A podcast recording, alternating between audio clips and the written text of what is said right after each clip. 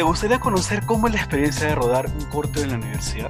¿Te imaginas la cantidad de peleas, discusiones, risas, amores, desamores que han ocurrido dentro de estos? ¿Te sientes listo para realizar tu primer cortometraje audiovisual? ¿Qué tal? Mi nombre es Walter Ricra y en Chismos Visuales les traemos anécdotas en acción. Todo lo que no te cuentan de hacer cortos en la universidad.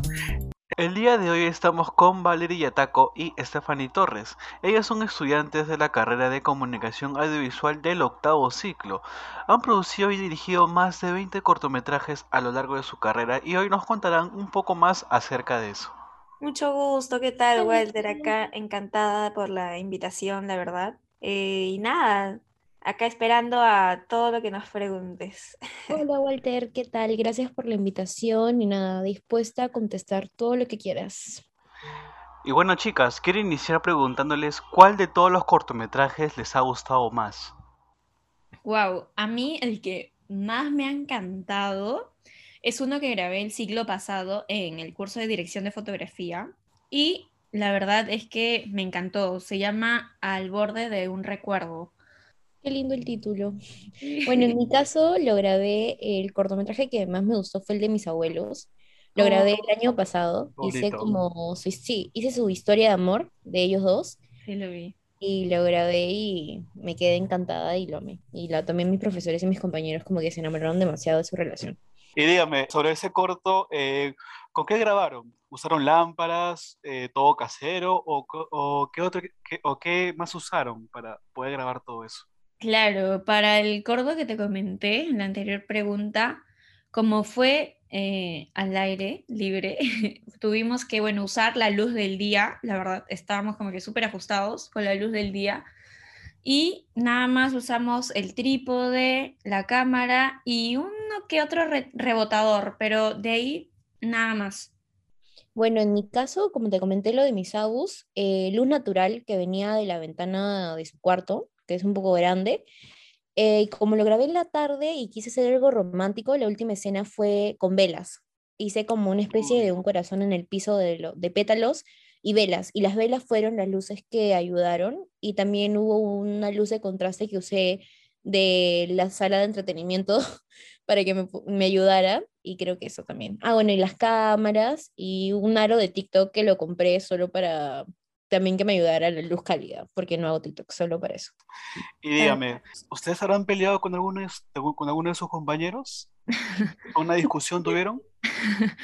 Ah, su verdad, en, un, en, en, una grabación corto que estábamos haciendo para la final, para el trabajo final de taller de realización, eh, sí hubo unos inconvenientes con mis compañeros porque no habían hecho absolutamente nada. Creo que éramos como seis personas y seis. nadie, seis, y nadie había hecho nada. Yo llegué, me acuerdo, de viaje y tuve que planificar todo y creo que llamar a dos de ellos que vengan a apoyarme, porque el trabajo final era un poco grande, la grabación, los planos eran bastantes, pero no habían hecho absolutamente nada y sí me, me enojé mucho.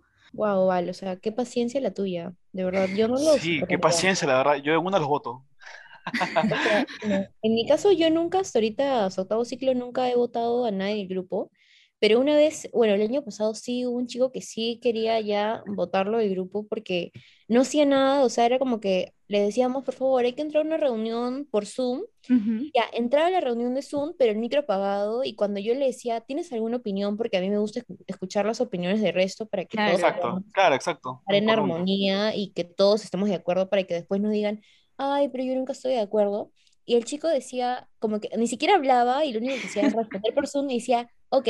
Okay. okay. Ay, qué estrés, qué bueno. Teníamos que presentar un trabajo en un drive y a mí, yo soy de las personas que no me gusta hacerlo un día antes ni horas antes, o sea, como que días antes para que sea todo chévere y también coordinar con todos los horarios porque obviamente todos... Y, y que salga todo bien, claro. Que salga todo bien. Y cuando le decíamos que por favor entraba, entraba al drive, pero ustedes creen que ponía algo, no ponía absolutamente nada, lo único que ponía era su nombre. Puso su nombre, su nombre y su código. La presencia de su nombre y su código. Nota, nota gratis. Y ya lo último que colmó mi paciencia fue cuando le dije, por favor, puedes grabar aunque sea una escena que era simplemente que tenía que grabar un plano detalle de una, un objeto que tenía que tener en nuestro escritorio. Y me dijo, Ay, pero lo que pasa es que en mi cámara no encuentro el formato JPG. Ah, Yo me quedé como que, ¿cómo el formato JPG en una cámara de video? Yo estaba que reventaba. Ay, no. Pero no lo llegamos a votar. Igual al final creo que uno, creo que mis otros compañeros sí se hartaron, pero yo dije, Ay, no, ya hay que no. dejarlo así. Da ya". pena, Pero no porque- más, o sea, el, el ciclo pasado quería ser parte de mi grupo y yo me hice la loca, dije, no, ya estamos completos, sorry. Uh, En visto. No van a mencionar su nombre por, por ética. Claro. No, us- ¿ustedes sabían que Shelley Duvall, eh, la actriz que protagonizó El Resplandor de Stanley Kubrick, no la pasó nada bien dur- durante el rodaje? Kubrick le hacía repetir la toma, toma tras toma, hasta que una toma tuvo que repetir la escena por 127 veces. Un escándalo. Según sus propias palabras, y cito, todo lo que diré es que si el director no hubiera hecho lo que hizo con tanta fuerza y crueldad, no habría obtenido el mismo resultado en la película. ¿Ustedes han tratado de llegar a la perfección alguna vez en sus vidas? Ah, su- eh, siendo completamente sincera, como comenté que tuve un problema con mis compañeros en un trabajo de, creo que de taller de realización, sí, sí, este, eh, traté de llegar creo que a la perfección porque la verdad la primera grabación que supuestamente era la última, era la primera y última porque nos daban así nada más. Ok, grababan ya, luego venía edición y todo. No me gustó cómo quedó el resultado para nada nos faltaban, nos faltaban planos, nos faltaban todo.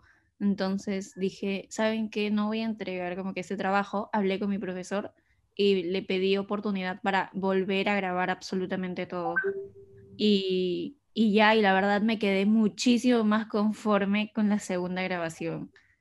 Y pues sí, pero no traté de, tal vez, de, mi- e incluso no me la agarré con los de mi, los de mi grupo. Simplemente les dije, eh, ¿saben qué? Yo me voy a encargar, yo voy a grabar este, todo y ya este, yo de ahí les mando la grabación. Y llamé a otra gente de apoyo en las que yo estaba haciendo mis prácticas y como ellos también tenían experiencia, cámara, teníamos como que los equipos, entonces siento que, bueno, pues salió bien, ¿no? Exacto, tuviste un respaldo. Eso es muy bueno, la Exacto. verdad, claro, eso, eso es lo importante. Bueno, y en mi caso también yo creo que no llegar tanto a la perfección, o sea, siento que también, a mí me gusta mucho trabajar en equipo, me gusta también mucho pensar que, o sea, qué es lo que opina, en este caso el actor, hacerlo sentirlo muy cómodo, y mi frase típica es decirle como que, ok, olvídate de las cámaras, olvídate que nosotros existimos, tú fluye, pero sí me gusta que trabajen con responsabilidad, creo que por esa parte sí soy un poco estricta porque si hicimos un horario, ya, porque obviamente producción tiene y fija, ¿no? Como que un tiempo, entonces sí me gusta ser muy estricta en cuanto a la responsabilidad y a la puntualidad. Y en cuanto, eh, no sé, me gusta mucho tener esa comunicación con el, con el actor y que se sienta cómodo. Creo que así tanto va a salir algo que yo he planeado como él también. Entonces, por ese lado, todo bien. Muy bien lo que tú me mencionas. Y muy aparte de discusiones interpersonales, eh, ¿cómo se presentaron las dificultades técnicas?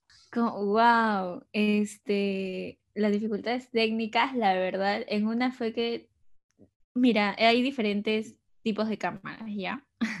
Entonces mi cámara grababa de una manera y la que yo tenía el apoyo de otra persona grababa totalmente de otra. Entonces se notaba el cambio de color de todo del día. Entonces teníamos que, que buscar la manera en edición de arreglar y que no se note mucho eso.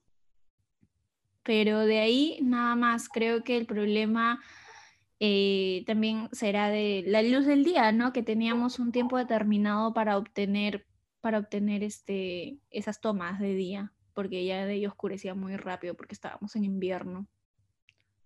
Y bueno, en mi caso también, casi lo mismo que Val. Más que todo, creo que los problemas y las dificultades, uno, que no tienes los recursos necesarios, que no todos tenemos los mismos, las mismas de pal- paleta de colores en casa. O sea, si queremos grabar que todos sean paredes blancas, algunos no tenían, tenían paredes de otro color. Entonces, eso también nos jugaba mucho en contra.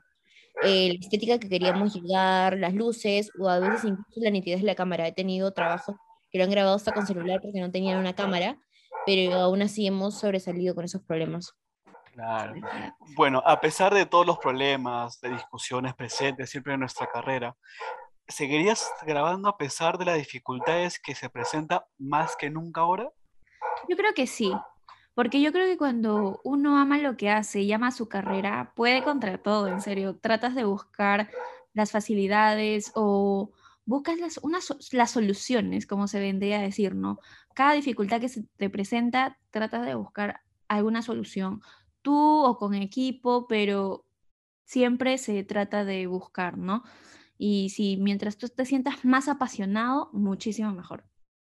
Sí, exacto, opino lo mismo que Val. incluso también nos ayuda como audiovisuales, porque ya tenemos la experiencia de grabar en estudio y también en casa. O sea, si viene una empresa y nos dice como que, oye, queremos que nos hagas una historia, pero en casa, ya sabemos qué podemos usar, qué equipos poder tener, e incluso también las referencias.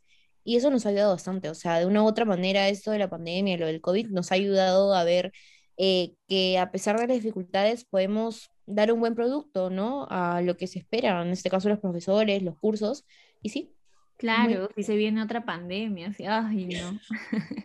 ahí, sí ya estás preparado, totalmente. Claro, totalmente. estamos preparados totalmente. Al principio sí nos pegó feo, pero de ahí creo que ya a esas alturas ya lo tenemos solucionado. Bueno, chicas, hoy muchas gracias por haber participado en esta entrevista. Muy agradecido por escuchar sus, experiencias, ¿no? Lo que, lo, que el público quiere escuchar más que nada. Y bueno, gente, llegamos al final de nuestro primer episodio de Chismo Visuales. No se olviden de seguirnos y comentar en nuestras redes sociales qué tal les pareció este episodio. Agradecemos la presencia de nuestras invitadas del día de hoy y no se olviden de todos los lunes subiremos un nuevo episodio con más chismes e historias del mundo de visual en pandemia. Chao, chao, nos vemos chicas, muchas gracias. Muchas gracias.